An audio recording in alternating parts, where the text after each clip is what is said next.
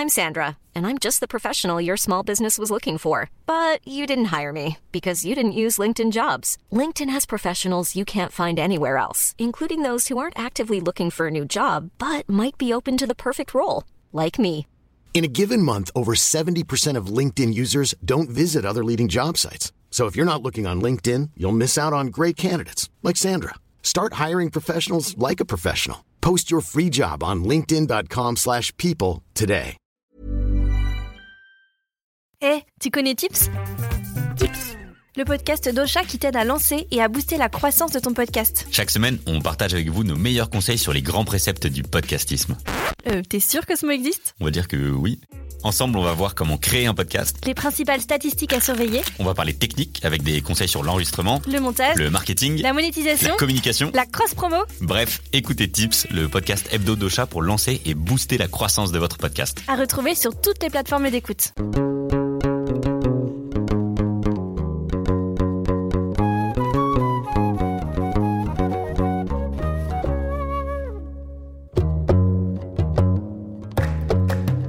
Bonjour à toutes et à tous, bienvenue dans ce nouvel épisode de Jeans. Aujourd'hui, j'ai un élan de générosité pour vous, mes chers auditeurs. Ce n'est pas un, ce n'est pas deux, mais trois épisodes que je vous livre en même temps, que vous soyez un sur une question très importante et incontournable de la sexualité des personnes arabes et ou musulmanes de France, la question coloniale et postcoloniale.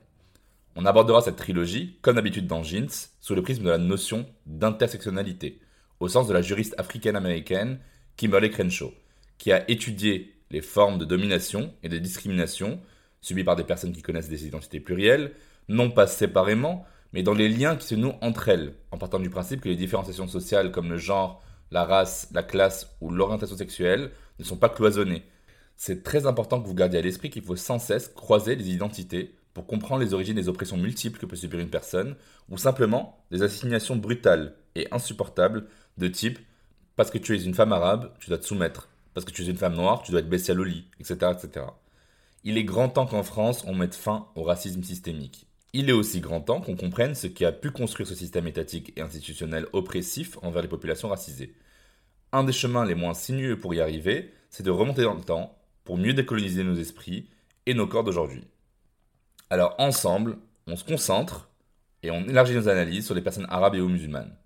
On va parler violence sexuelle, sexualité bafouée, fabrique des corps, postcolonialisme, antiracisme et islamophobie. Pour commencer cette trilogie, j'ai la joie de vous annoncer que j'ai en ma compagnie une dame extraordinaire et très charismatique, grande penseuse de la décolonisation, en la personne de Françoise Vergès. Elle est politologue, avec un doctorat en sciences politiques à l'université de Berkeley en Californie. Elle a été présidente du comité pour la mémoire et l'histoire de l'esclavage de 2009 à 2012. Françoise Vergès a été titulaire de la chaire Global South de 2014 à 2018 au Collège d'études mondiales. Elle est spécialiste de l'esclavage et de l'histoire coloniale. Elle est une des plus grandes figures du militantisme féministe décolonial français. Son livre Un féminisme décolonial paru en 2019 aux éditions de La Fabrique a été un véritable séisme dans la sphère féministe universaliste.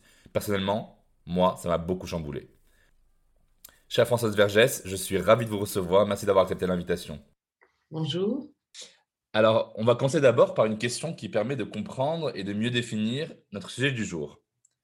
C'est quoi le féminisme décolonial? Alors, euh, toujours évidemment une question euh, profonde. Alors, ce que je, ce que je proposais dans, dans un féminisme décolonial, c'est évidemment d'une part à l'intérieur de ce mouvement qui s'appelle le mouvement décolonial, qui veut dire très clairement que la fin du statut colonial, la fin de la colonisation, l'arrivée des indépendances n'a pas signifié la fin de la décolonisation. Les choses sont restées.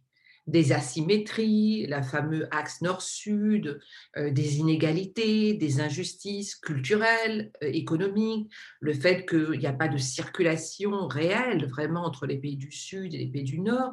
Quelqu'un du Nord peut voyager dans le monde entier, quelqu'un du Sud a besoin de 50 000 visas, des choses très concrètes. Ça a maintenu des injustices qu'on peut voir jusqu'à aujourd'hui, hein, dont on pourrait discuter deux choses euh, en ce moment, c'est la politique anti-migrant euh, de l'Europe, par exemple. Et l'autre chose, c'est la question de la restitution des objets volés au continent africain dans les musées européens.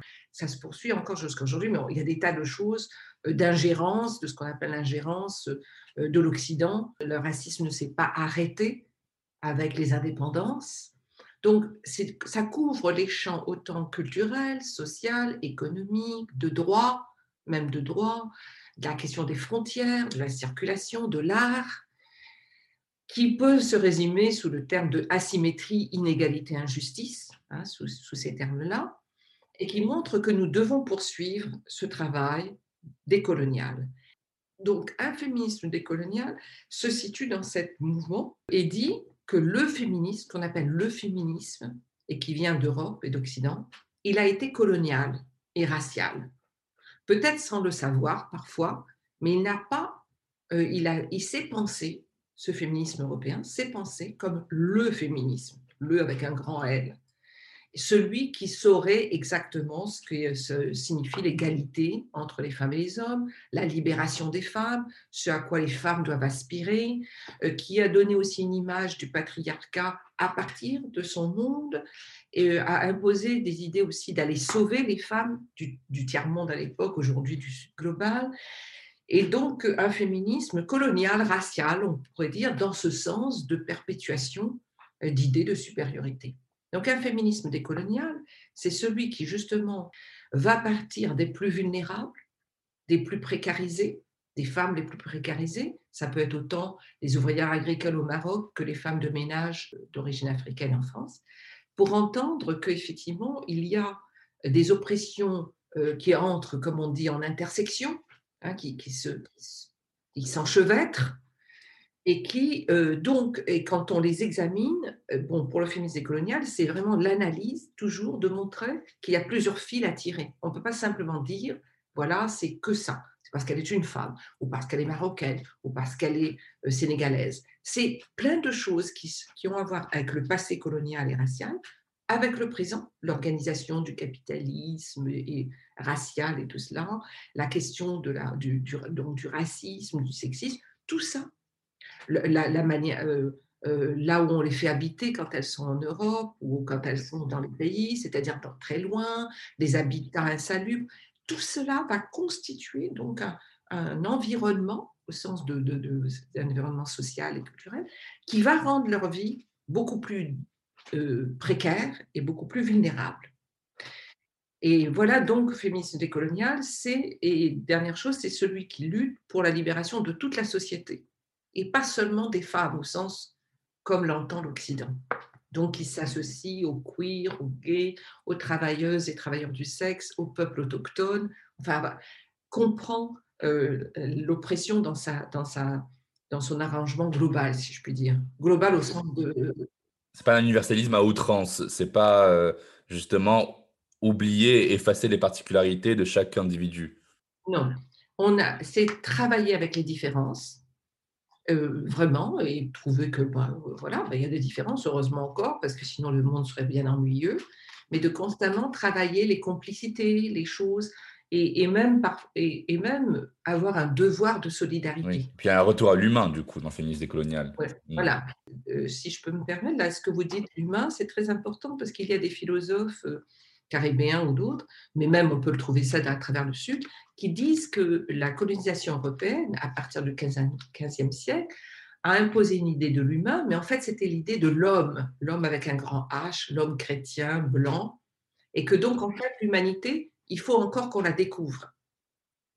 cet humanisme dont on parle, dont l'Occident nous rabat les oreilles, il faut en fait qu'on le découvre. Et, ça, et en fait, il y a, on peut trouver au cours de l'histoire des tas de propositions de cet humanisme. Dans votre ouvrage, Le ventre des femmes, vous avez mis en exergue ce qu'on pourrait appeler une colonisation par le ventre, qui rappelle cette arme corporelle en temps de guerre où l'homme va violer des femmes autochtones pour son pur plaisir, mais aussi pour améliorer la race. Et, vous avez pris un cas d'étude qui était votre point de départ à vous, c'est le scandale à l'île de la Réunion, euh, toujours département et région d'outre-mer aujourd'hui, euh, en juin 1970. Est-ce que vous pouvez nous raconter ce qui s'est passé et en quoi cette horrible histoire trouve un écho encore de nos jours? Est-ce que vous avez même en tête des exemples de bastions coloniaux français en terre d'islam qui ont pu exercer les mêmes, les mêmes horreurs? Oui, alors aujourd'hui on trouve encore, il y a des exemples de, politiques forcées, hein, d'avortement forcé, de stérilisation forcée, et le viol comme arme de domination par des armées, par des, on le voit, contre des migrants, aujourd'hui, en Libye, en Italie ou ailleurs, on le voit, c'est systématique. Et même donc dans mon dernier livre, je, donc je pars de la fin de votre question et je vais revenir. Et dans mon dernier livre, je parle aussi du fait que le viol est systématisé maintenant contre les hommes racisés. Elle est largement utilisée par les armées comme forme de torture et forme de domination euh, en, Syrie, en Irak, euh, dans la prison de Guantanamo, contre les euh, Rohingyas en Birmanie. Les Rohingyas qui sont une population autochtone de Birmanie qui sont musulmans. Voilà. Donc la question, moi je suis donc de l'île de la Réunion, je suis réunionnaise. Et en fait, ce qui se passe, c'est qu'on apprend en, juin 1970 que des milliers de femmes sont avortées et même stérilisées sans leur consentement et sans qu'elles le sachent par des médecins blancs français qui exercent à La Réunion.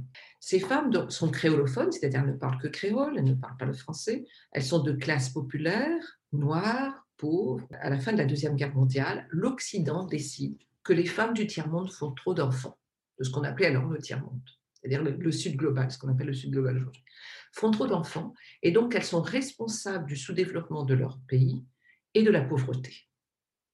Et donc, il faut qu'il y ait un contrôle de naissance. Donc, ça va faire partie de l'idéologie développementaliste pour développer la fameuse idéologie à l'époque, où le tiers-monde doit se développer en miroir de l'Occident, doit suivre la même manière de se développer. Elle ne se fera, ce développement ne se fera que s'il y a contrôle des naissances. Il y a des ouvrages qui deviennent des ouvrages lus par tout le monde, comme La bombe de la population, et qui montrent c'est que, évidemment, les racisés, c'est-à-dire les Noirs, les Arabes, les Asiatiques, qui font trop d'enfants, et donc qui menacent en fait le monde blanc et euh, il y a un lien qui est fait dans ces congrès avec la migration, c'est-à-dire que tous ces enfants qui vont naître et qui vont être pauvres vont vouloir aller dans les pays riches. Donc il faut aussi le contrôle des naissances à avoir avec, en fait, faire que, ces femmes font d'enfants, sous prétexte que c'est ça la raison de la pauvreté et non pas le colonialisme et l'impérialisme. Et d'autre part, déjà la peur de la migration, qui pratiquement, on pourrait dire que l'idée du grand remplacement, qui est cette idée d'extrême droite française, apparaît déjà. Donc on a une idée, un discours, comme on dit, vraiment bien, bien fait, qui va vraiment faire euh, diffuser cette idée que seul le contrôle des naissances euh, peut euh, réduire la pauvreté. Alors qu'implicitement, c'est de la misogynie, de la xénophobie, de, du racisme. Hmm. racisme, etc. Donc, il va y avoir de grandes campagnes de, de contrôle des naissances dans les colonies américaines, mais aussi dans les colonies françaises.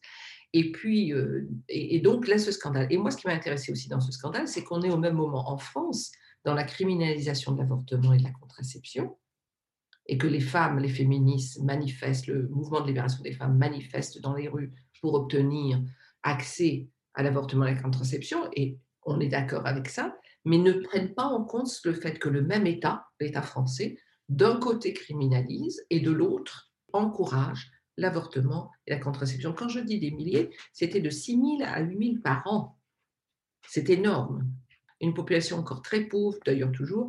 Et donc on voit euh, colonialisme, racisme, misogynie, tout cela ensemble.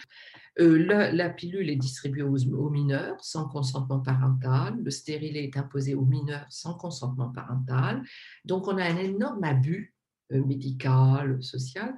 Et donc, moi, ce qui m'intéressait aussi là-dedans, c'était de voir comment l'Occident intervenait sur le ventre des femmes, et intervenait donc sur aussi ce que c'était qu'un enfant, hein, qui avait droit de donner naissance et qui n'avait pas droit de donner naissance. Et ce qui m'a intéressé, c'est que euh, à quel point le mouvement de libération des femmes en France ne tient pas compte de cela et vont faire de leur demande d'avortement une demande universelle, comme si ça concernait de la même manière toutes les femmes, et sans tenir compte de la dimension raciale coloniale de cette politique.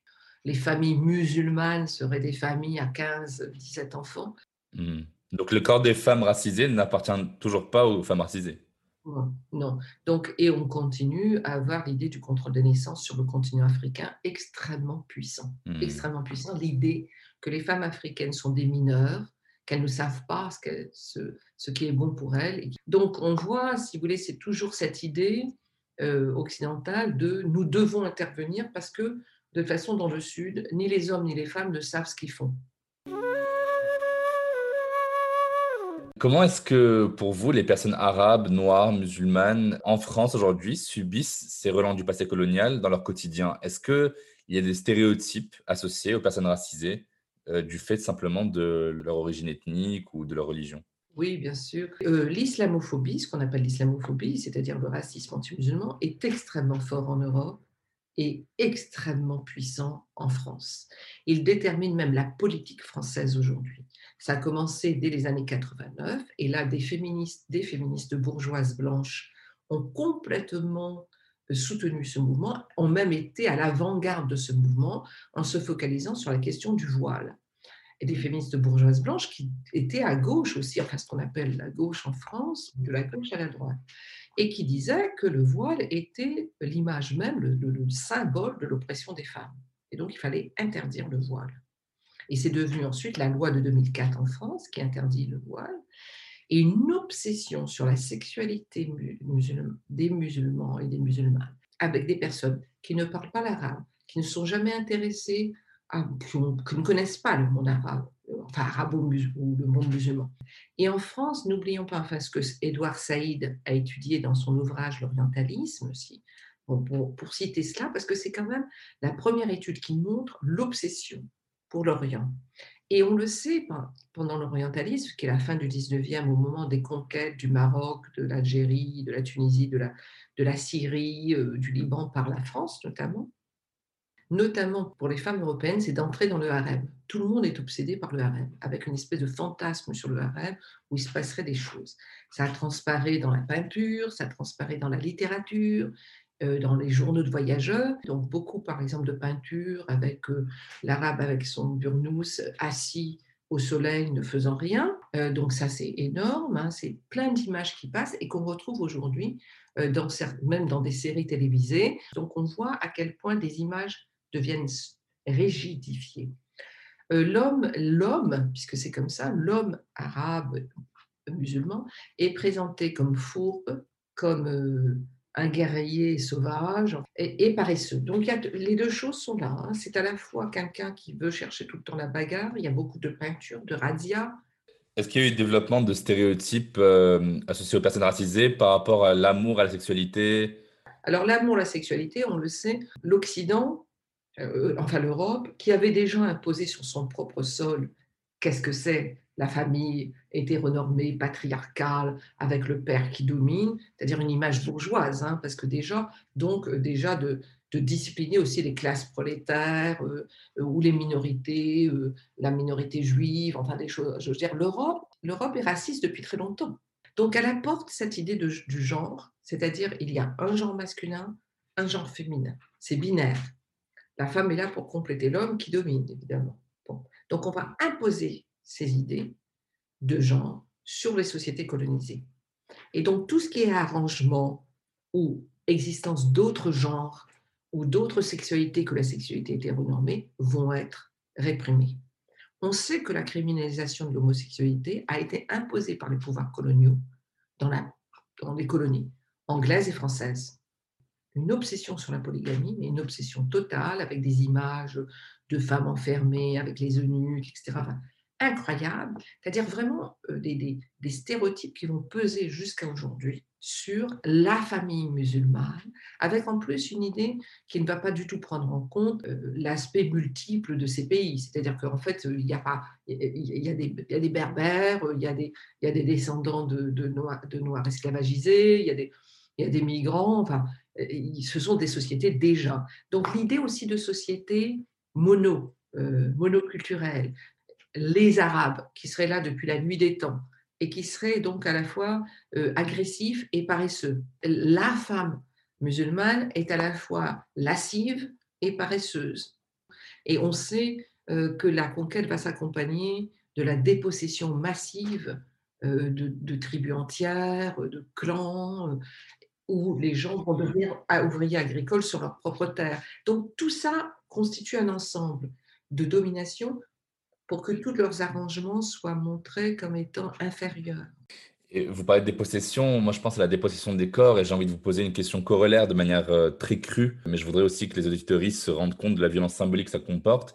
Est-ce que vous pensez qu'un homme blanc qui violerait une femme algérienne ou sénégalaise musulmane trouve ça plus justifiable que de violer une femme blanche Absolument, de toute façon. Que ce soit sous l'esclavage, le plus grand crime était qu'un homme noir ait une relation sexuelle avec une femme blanche. Les hommes blancs pouvaient violer les femmes noires, ce n'était pas un crime, jamais. Et le viol a fait partie non seulement de la domination, mais même de la reproduction de la population esclavagisée. Et n'oublions pas que toute la colonisation est accompagnée d'une profusion de production de cartes postales, d'images, où les femmes euh, musulmanes ou noires sont dénudées, au moment où, en Europe, on cache absolument le corps. Donc la sexualité blanche, elle est présentée comme euh, virginale, la virginité, l'obsession de la virginité, euh, propres, ce sont des femmes fragiles, euh, tout le romantisme, tout ça, alors que la femme, la femme, parler comme ça, racisée, excusez-moi, n'est presque qu'un trou à violer. Et donc oui, il y a tout à fait légitimation, et on le sait pendant les, bon, pendant les guerres, évidemment, euh, là il y a le viol systématique, pendant la guerre d'indépendance en Algérie, aujourd'hui, très récemment, il y a un livre qui est sorti sur les appelés, et où on se rend compte que le viol a été massif. C'est-à-dire que ce n'était pas un accident, ce n'est pas un incident ici et là. Les appelés étaient encouragés par les officiers à violer. Donc le viol a fait partie vraiment d'une... C'était organisé, c'était légitimé, c'était autorisé. La transformation des corps féminins et des corps masculins et des corps des enfants dans le, dans le Sud sont transformés en corps que l'homme blanc ou la femme blanche peut absolument utiliser comme un objet pour son plaisir. Le mécanisme de domination et d'humiliation et de prise de possession du corps, c'est-à-dire de transformer le corps en objet, persiste et perdure.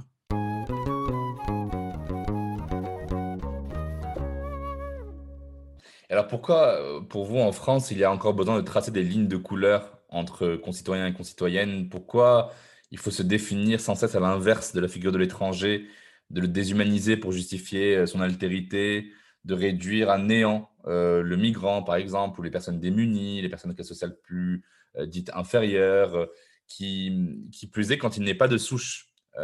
pourquoi c'est si difficile de faire accepter aux personnes blanches qu'elles sont blanches, en fait?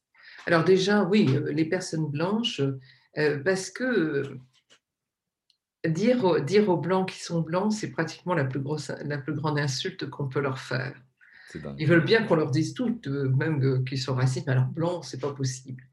Parce qu'il y a absolument une profonde incompréhension, notamment en France, de ce qu'a été la blancheur, de ce que c'était l'invention de la blancheur. Euh, au Moyen Âge, ça se définit plutôt être chrétien ou être juif ou être musulman que blanc. Et blanc, ça va vraiment s'inventer. Et notamment au 19e siècle, avec les fameuses hiérarchies racistes qui vont être soutenues par des scientifiques. Et donc, et, vraiment, il y a une construction de l'identité de l'Europe et de l'identité française qui s'appuierait sur le fait d'être supérieur. Que le blanc possède par nature la beauté, la raison, la technologie, la capacité de comprendre, la science, moi, je continue à entendre des, Français qui me disent oui, mais enfin, on a quand même construit des routes et des hôpitaux dans ces pays qui, apparemment, euh, les Marocains, les Algériens, les Sénégalais auraient été incapables de construire des routes et des ponts, alors qu'il euh, il y avait des villes incroyables dans, dans l'Afrique qu'on peut appeler précoloniale, des universités. On sait que l'université de Tombouctou était en lien avec celle de Fès et de Meknès, qui était en lien avec celle du Caire, qui était en lien avec celle de, Khartoum. L'Afrique n'était pas un continent avec les gens attendant euh, l'arrivée de l'homme blanc pour les civiliser. Mais en France, plus particulièrement, l'idée de la mission civilisatrice a été très, très, très forte. Donc l'idée, en fait, que la, colonisation était bienveillante. On allait pour civiliser ces personnes, on allait les, les pacifier et les civiliser. La France, elle, elle serait généreuse. et donc elle serait pas raciste. Bon, donc l'idée d'un universalisme français. Tous les hommes, les hommes, naissent et demeurent libres et égaux en droit. Une très belle phrase, on est d'accord, sauf qu'elle ne s'est jamais appliquée. Et donc la question, ça serait de l'appliquer finalement. Alors, pour revenir à la question de la sexualité, vous vous êtes beaucoup exprimé sur la question de la protection des prostituées euh, et des travailleuses du sexe en général. Si une femme euh, libre par essence de disposer de son corps se trouve être maghrébine de culture musulmane, mais et aussi travailleuse du sexe euh, le soir, ça existe en France, ça existe évidemment dans les pays dits arabo-musulmans. Au-delà de la question morale, en quoi c'est plus problématique que si c'était une femme blanche athée? Alors, bon, déjà, la question de la, du travail du sexe est dominée euh, en France par euh, ce qu'on appelle les féministes abolitionnistes. Tout travail du sexe est vu comme un travail d'une de, de, femme victime, opprimée. Donc on met toujours en avant le trafic, la pauvreté, l'exploitation, la drogue. Mais l'impossibilité de, considérer le travail du sexe comme le travail, comme ce que les femmes travailleuses du sexe le disent. C'est-à-dire c'est un travail du sexe où elles veulent être protégés, avoir c'est-à-dire au sens les, les lois sociales, d'avoir accès aux lois sociales euh, et à la retraite. Il y a deux choses en France sur l'abolitionnisme féministe. Il y a cette idée que la protection doit venir d'en haut, sans tenir compte des voix des personnes concernées. Donc, on n'écoute jamais les travailleuses du sexe, mais jamais. On sait ce qui est bon pour elles. On revient toujours à cette formule très coloniale raciale. On, nous savons ce qui est bon pour vous. Donc là, les travailleuses du sexe maghrébines, ça c'est toujours cette idée profondément ancrée en France que les femmes maghrébines sont des victimes et des mineurs. Mineurs au sens, pas mineurs d'âge, mais mineurs dans leur tête. Donc ce sont des personnes à protéger. Mais c'est très, très, très fortement l'idée des hommes maghrébins comme des hommes abusifs et aussi des hommes maghrébins euh, sexuellement toujours frustrés. Donc ils vont être violents avec les femmes. Donc ces pauvres femmes maghrébines, c'est vu comme ça, travailleuses du sexe, ne peuvent être que des victimes. C'est lié vraiment à cette, de nouveau à cet orientalisme, cette idée de, ce, que, de ce que sont les sociétés arabo-musulmanes. Donc une idée d'une sexualité euh, très euh, agressive et qui font et donc à l'intérieur de ça de femmes toujours passives et de femmes toujours victimes. Donc les travailleuses du sexe maghrébine ne peuvent être que des victimes. Euh, vous le dites très bien, j'ai l'impression que ces femmes n'ont aucune volonté, subjectivité, ce que des féministes appellent l'agentivité, c'est-à-dire comme si elles n'étaient que des victimes en attente du white savior, cet homme blanc qui viendrait les sauver de la déchéance ou de la débauche, de la soumission à leur euh, patriarcat très musulman. Est-ce que vous pourriez justement nous rappeler ce que c'est que ce concept de, white savior? Oui, le white savior, c'est vraiment cette idée euh, l'Européen ou l'Européenne va toujours va se mettre dans la position d'aller sauver. Donc c'est c'est très bien pour son narcissisme. On est quand même formidable, on va sauver. Le white saviorisme ne vient qu'à un moment donné et ne va pas s'attaquer aux structures, ne va pas regarder profondément les structures. Donc, dans un petit temps, on va faire ça et puis finalement, ça repart. Et euh, par exemple, euh, pour revenir à la question du travail du sexe, vous avez des, témoignages sur les femmes migrantes euh, qui arrivent du Maghreb qui arrivent par exemple en Italie, qui sont dans des situations terribles dans les camps de détention et qui parfois vont donc avoir, vont avoir recours au, au travail du sexe pour obtenir quelque chose, pour par exemple même un téléphone pour téléphoner à leur famille, à leurs enfants. Et, et alors les white saviors, non, c'est terrible tout ça, mais qui vous êtes pour, pour parler de ça? Vous n'avez jamais été dans cette situation. Qui vous êtes pour être là de votre position supérieure, tranquille, au chaud dans un salon, pour parler comme ça? On se glorifie. On ne donne pas, ces personnes ne sont que des victimes, même quand elles font des choses qui, aux yeux du White Savior, sont moralement euh, condamnables, mais ça ne tient jamais compte de la gentilité, comme vous dites, du choix, de la possibilité que les gens se débattent, les femmes se débattent dans des situations absolument dures, violentes, produites par les lois européennes, produites par le capitalisme, produites par le racisme et le sexisme, et qu'elles se débattent là-dedans, et que quand elles trouvent des chemins pour s'en sortir, le white savior n'a pas à intervenir. Le white savior, c'est on garde les choses comme elles sont, mais de temps en temps, on jette un pansement.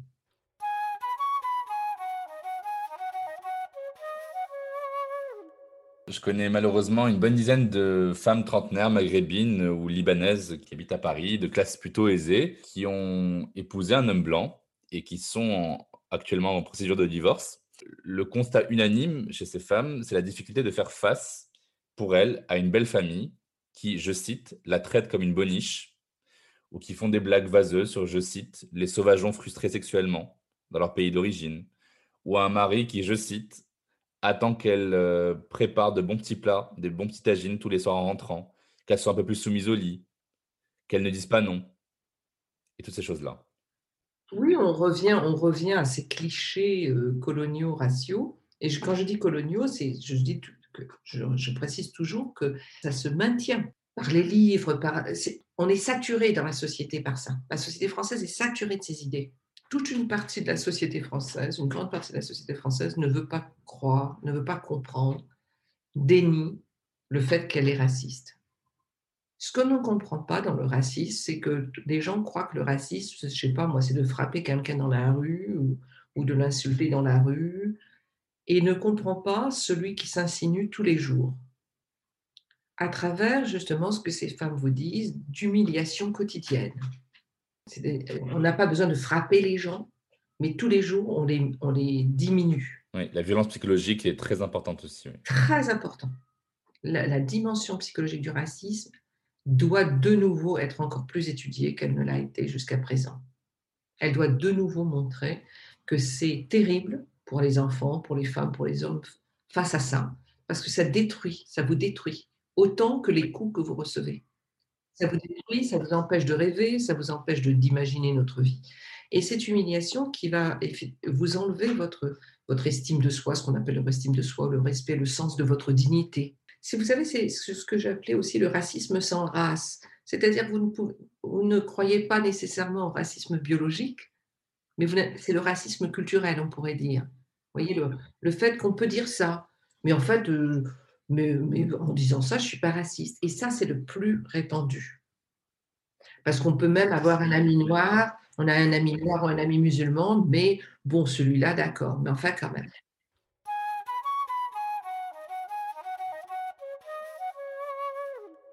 Vous êtes positionné contre un féminisme carcéral. Est-ce que vous pouvez expliquer euh, à nos auditorices de quoi il s'agit et en quoi ça pose problème? Et puis aussi, quel rôle le féminisme républicain a dans l'augmentation des peines de prison.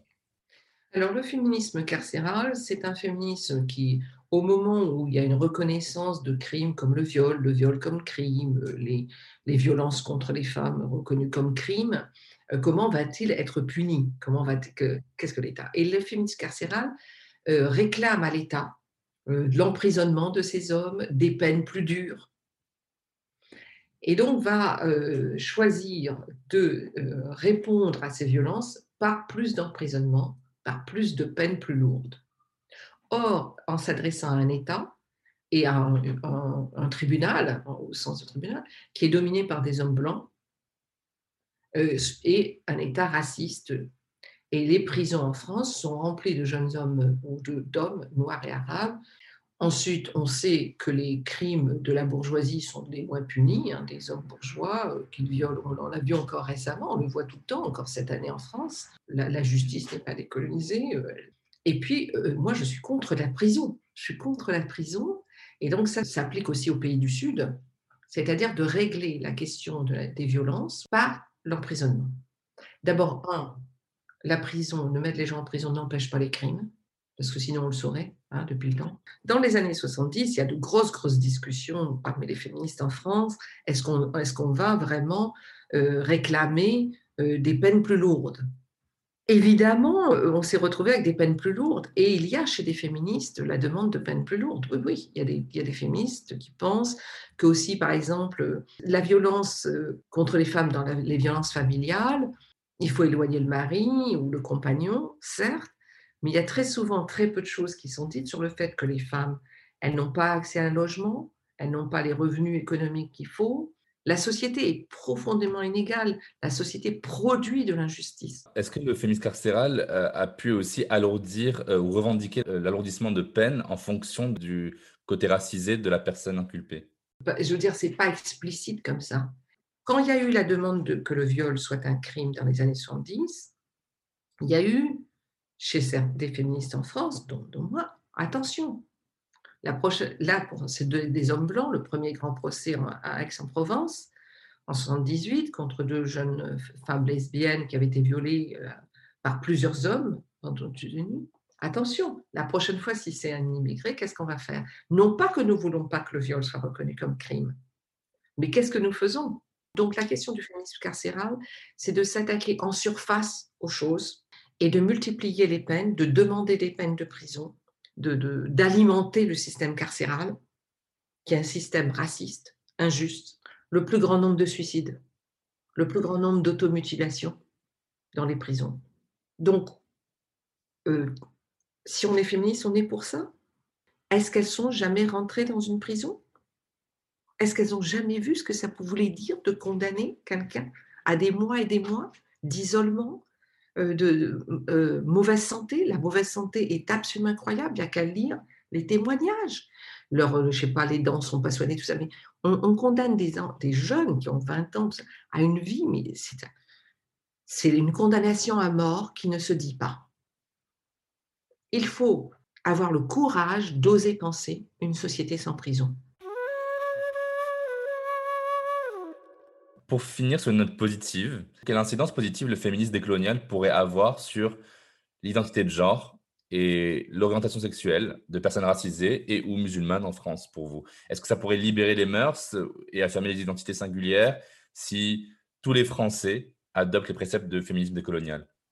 Bah, très certainement, si en adoptant, euh, je, je euh, vraiment la, lutte décoloniale et le féminisme décolonial, ça veut dire qu'on libère les genres, qu'on libère les sexualités, libérer au sens que mmh. euh, il ne doit pas avoir une imposition. Bah oui. et je peux même changer au cours de ma vie. La fluidité. Oui, la fluidité. Je peux avoir la tête, comment dire, la tête d'une femme et de vouloir être non genrée.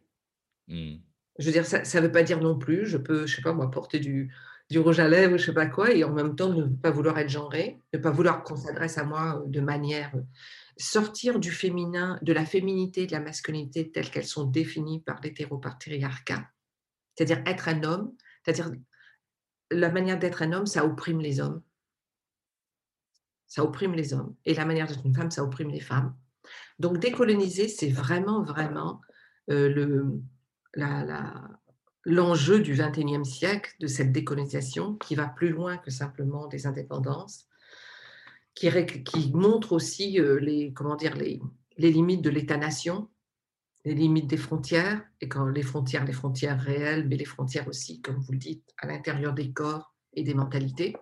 Sur la question des sexualités, euh, qui, tant qu'il n'y a pas de domination et d'humiliation, les personnes ont le droit de faire ce qu'elles veulent et libérateur des corps et des esprits, en fait, le féminisme décolonial, tout simplement.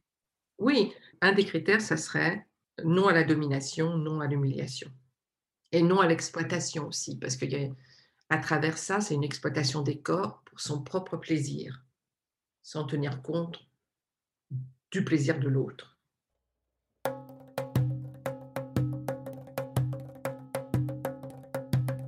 Nous allons conclure, mais avant, dans chaque épisode de Jeans, on déconstruit ensemble un mythe ou un mytho qu'on m'a dit ou que j'ai souvent entendu.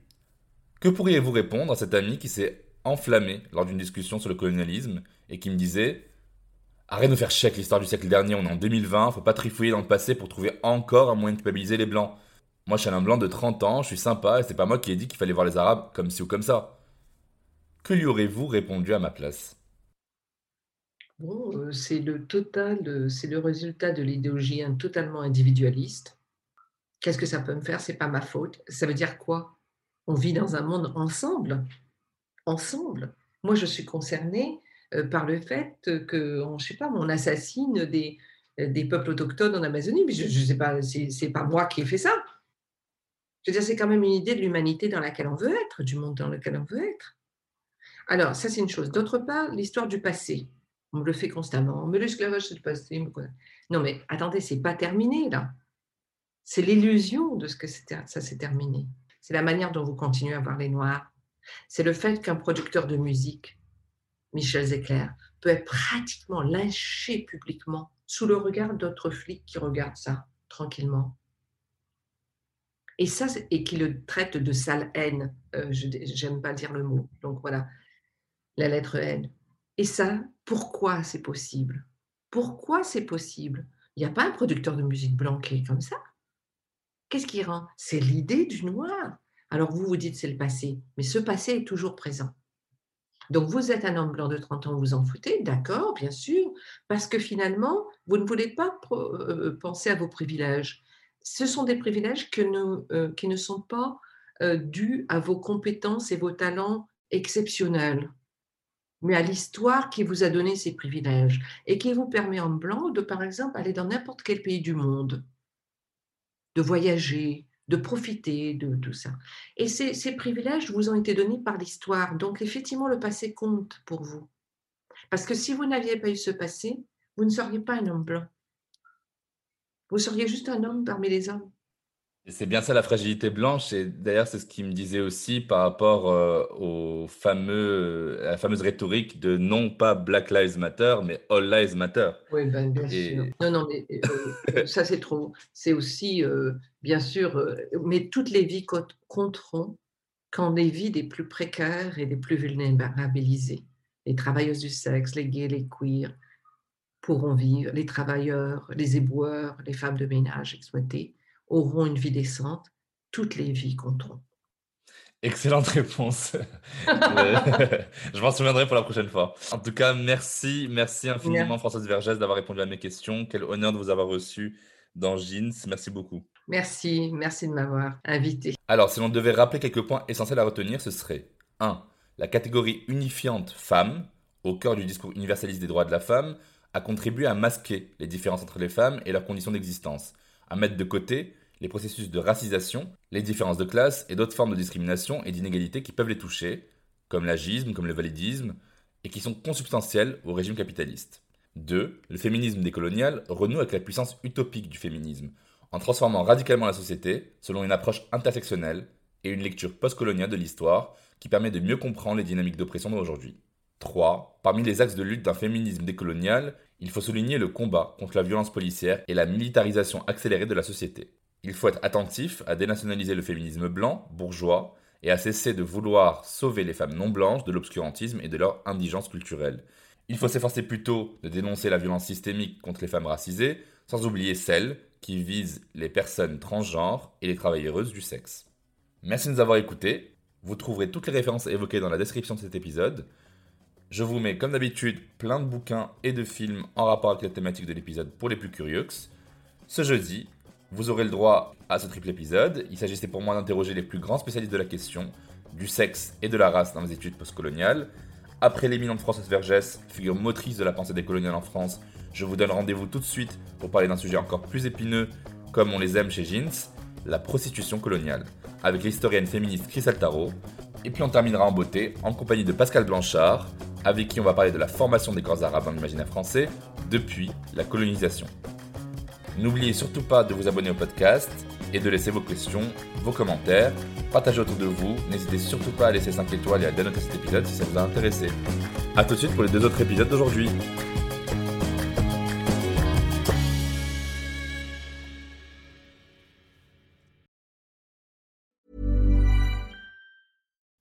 When you make decisions for your company, you look for the no-brainers. And if you have a lot of mailing to do, Stamps.com is the ultimate no brainer. It streamlines your processes to make your business more efficient, which makes you less busy. Mail checks, invoices, legal documents, and everything you need to keep your business running with Stamps.com. Seamlessly connect with every major marketplace and shopping cart. Schedule package pickups and see your cheapest and fastest shipping options from different carriers. With rates up to 89% off USPS and UPS rates. And with the Stamps.com mobile app, you can take care of mailing and shipping wherever you are. Make the same no-brainer decision as over 1 million other businesses with Stamps.com. Sign up with Code PROGRAM for a four-week trial, plus free postage and a free digital scale. No long-term commitments or contracts. That's Stamps.com. Code PROGRAM.